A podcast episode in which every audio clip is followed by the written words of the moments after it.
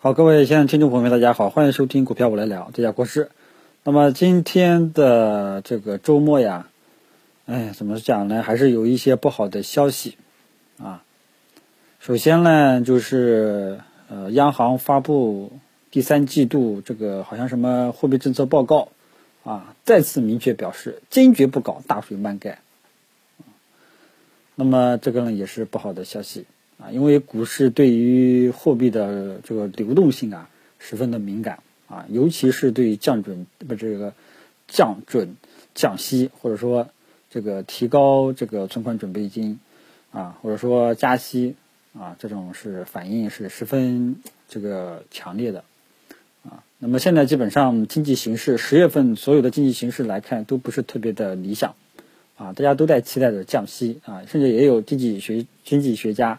呼吁降息啊，最终呼吁出来的结果是什么呢？上一次大家是否还记得，搞了一个变相降息，仅仅是在贷款这一块降息了啊。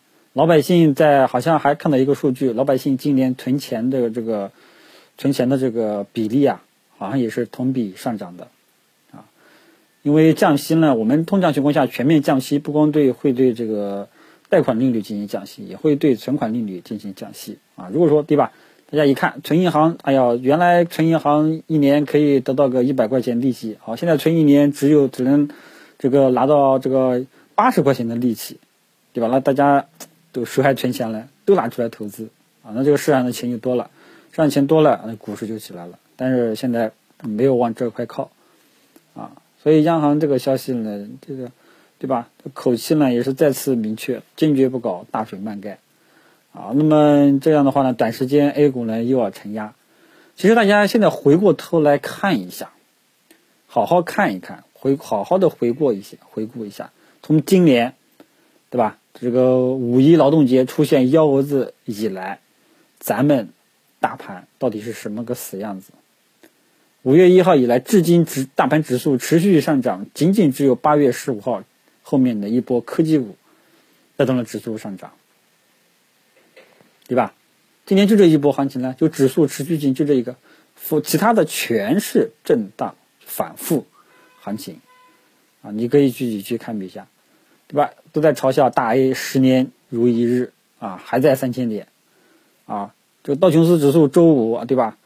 冲冲冲冲到两万八啊，又创历史新高啊，这没得比。所以这个东西，你说到底是什么原因呢？啊，可能体质还是有很多的这个问题啊。所以这个消息呢也是不太好啊。这个是宏观利空。还有一个消息呢，要推动 H 股全流通，这个也是不好的。什么叫什么叫推动 H 股全流通呢？就是说啊，原来就是说怎么相当于就是说，大家可以理解为这个这个为了方便方便大家理解，我就。变相的给大家解释一下，就是说这个新股，这股票上市了，啊，本来说这个好，这个百分之三十的一些股东他禁止一年之内减持啊，或者说三年之内减持，现在呢推动一上市就可以减持，啊，这个呢短期是利空，长期是利好，啊，为什么呢？对吧？你这个刚上市了，就就可以减持，对吧？你省得以后这个。减有一些解禁股到期了再减持，那时候就没有这个利空了啊，所以这个是好消息啊，嗯，但是呢，这个 H 股呢跟 A 股关联性呢也不是说特别的大，但是呢也有关联性啊，呃，间接可能会影响 A 股啊，尤其是这个权重这一块啊，其他的消息呢就嗯不再多说了啊，什么 IPO 啊。猪肉价格下降呀，什么鼠疫呀，啊，这个，总之呢，现在已经是十一月，现在是十一月十七号了，大家可以回过头来看一看今年咱们大盘到底是什么个样子。很明显，只有春节那一波，啊，春节那一波什么时候起来的？对吧？这个是已经是感觉很历史很悠久了啊。然后就是八月十五号后面。科技股带动整个市场走了一波，你说中间还有什么行情呢？中间全年之后只有一些优质的蓝筹白马，不断的偷偷摸摸的创新高，没有没有机会了，啊，冷门垃圾的中小创，很多股票啊会持续的走弱。昨天这个还有朋友来问能不能建仓啊？这个对吧？大盘都现在这个样子了，还建仓啊？不太不太支持啊。之前中美之间的那个宏观利空啊也散去了，大 A 呢也没涨啊。所以这个上面领导也都承认经济形势呢在下行，对吧？经济形势在下行，咱们可以采用一些逆周期。啊，逆周期政策，这些逆周期政策呢，可以带动股市上涨，啊，那么现在大家能够感觉到，好像今年没有发现什么逆逆周期的政策了。去年年底的时候，好多逆周期政策，啊，这个不知道大家是否还记得啊？搞了一个科创板，啊，还有这个对创业板进行改革，什么一一堆，这个，还有去年年去年的一月一号吧。哦，就今年的一月一号，就是搞了一个降息，全面降准降息，对吧？之后沪指啊，算是一个搞了一个小双底，直接起来了。今年一些指数老是横着在，老是在三千点来回晃，一上面就没有政策了。去年是一直在跌，上面就有政策，护盘政策，现在没有了啊。所以很明显，中国股市就是政策市，有政策就起来啊。没政策呢，就来回晃，啊，晃到一定程度了，大家都丧失信心了，后面慢慢跌，好，跌到跌到多少了啊？然后政策底就出来了，啊，哦对了，去年还有政策是解决那个叫这个这个质押股权质押的一个问题，啊，那么今年呢，我跟你讲，今年的行情呢可能会复制。照这种节奏的话呢，可能会复制这个去年年底的那种感觉。我跟大家讲过，十一月份呢，市场会有一个单边的动作，上中证一千指数月线形态面临方向选择啊。而这一周大盘是持续性下跌，我所以现在的这个势头呀越来不好。哎，你看这个央行也是表态，坚决不搞大水漫盖，啊，那就不会降息了。啊，那只有通过一些小的一些这个政策推动股市上涨了，啊，所以现在跟大家讲一下大大的 A 股的未来的方向，既然你央行已经不愿意降息了，不愿意大水漫盖了，那后面就是政策是出台一个政策，大盘反弹一下，涨几天，然后跌回来，啊，这个政策效应过去了就跌，啊，技术面。我也多次跟大家强调，上证五零没有有效突破箱体之前，不要对大 A 有过高的期待。那么我这句话是从九月中下旬就一直说到现在，大家可以发现我们的这个判断现在来看是正确的。你看这个指数最近是什么表情？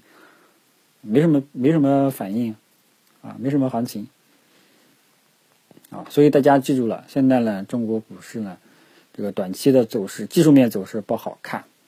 啊这个虽然说周五这个美国三大股指创历史新高啊，那个那是那是人家的事啊，你别给自己这个往脸上贴金啊，那是人家的事，跟你没有好关系啊，不像你这个兄弟姐妹啊，这个嗯这个当官发财了啊，这个你自己给自己脸上这个贴金对吧？哎，咱们大 A 跟美股来真的是一点不搭嘎了。所以大家一定要记住，未来市场的这个中国股市的这个特征呢，基本上大概就是这条线路了。什么呢？啊，有政策就刺激一下，涨一下；没政策，好不好？搞不好就慢慢的往下晃，晃到跌到一定程度了，然后国家会出台政策救市，啊，大概率就是这个样子了，好吧？如果大家对于这种就是这种路径啊，没什么。